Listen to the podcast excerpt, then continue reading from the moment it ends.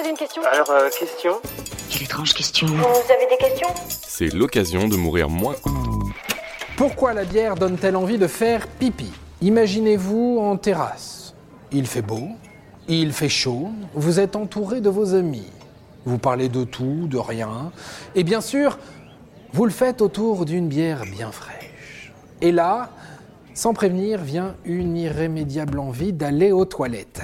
Ça, bah ça, c'est à cause de la bière. Pourquoi est-ce qu'une pinte nous donne-t-elle autant envie d'aller nous soulager? Eh bien, ne bougez pas, je vous explique tout. Démarrons par quelque chose de très simple et de très logique, la quantité. La bière est très souvent consommée au minimum en demi, soit 25 centilitres, et également très souvent en pinte, soit 50 centilitres. Donc forcément, au bout d'un ou deux verres, c'est quasiment un litre de liquide à évacuer. En comparaison, deux petits verres de vin ou deux petits cocktails de 20 centilitres à peine, c'est 5 fois moins. Pas besoin d'être un dingue en maths pour capter que la vessie se remplit plus vite. Ça te dirait d'avoir 21 sur 20 en maths Mais ce n'est pas juste une question de quantité. La bière fait bel et bien plus pisser que d'autres boissons. Et cela pour deux raisons principales, et voici le nom des coupables. Premier coupable, c'est la composition de la bière elle-même qui lui donne cette caractéristique diurétique. Diurétique, c'est le mot scientifique pour dire qui fait pisser.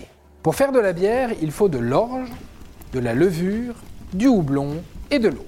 Beaucoup d'eau même, 90%. Et là, vous vous dites, bah voilà, c'est pour ça qu'on a envie, non? Eh bien, pas du tout. En tout cas, c'est pas le coupable principal. Le coupable principal, c'est le houblon. Le houblon est une plante très diurétique, ce qui signifie qu'elle favorise l'élimination de l'eau par les reins. Du coup, on a plus souvent envie d'aller uriner. Et pourquoi le houblon est diurétique? Car le houblon sécrète de toxines et comme le corps est bien fait, il veut les éliminer, ces toxines. Et comment est-ce qu'il les élimine? Par les reins. Et comment ça se traduit?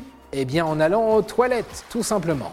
Donc plus on boit, plus on a des déchets, plus on a besoin d'éliminer les déchets, et donc plus on va au petit coin. Le fameux une pinte bu, une pinte pissée. Allez faire pipi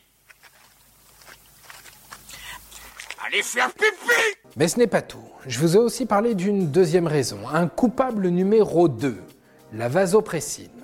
Bon, c'est un mot compliqué pour parler de l'hormone qui contrôle l'absorption de l'eau par le corps. En gros, c'est elle qui gère notre hydratation. C'est un peu l'hormone antidiurétique. Sauf que le problème, quand on boit de la bière, c'est qu'on ingère aussi de l'alcool. Et l'alcool perturbe la production de vasopressine. C'est-à-dire que plus on boit, moins on en produit. Donc on perd plus d'eau puisqu'elle n'est pas assimilée par le corps. Donc on va plus souvent aux toilettes.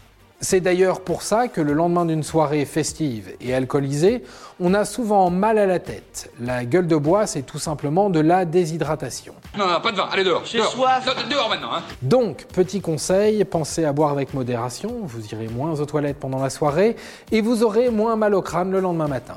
Et voilà, maintenant vous savez tout. Au revoir, messieurs, dames. C'est ça la puissance intellectuelle. Sapristi